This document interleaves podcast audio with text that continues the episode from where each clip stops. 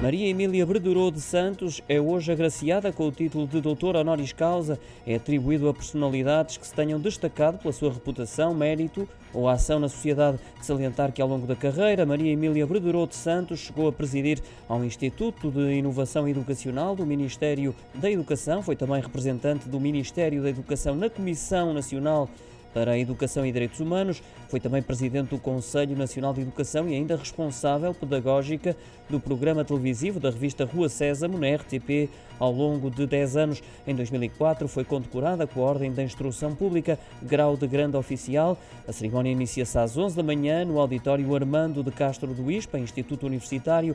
O elogio será proferido pelo professor catedrático José Henrique Ornelas.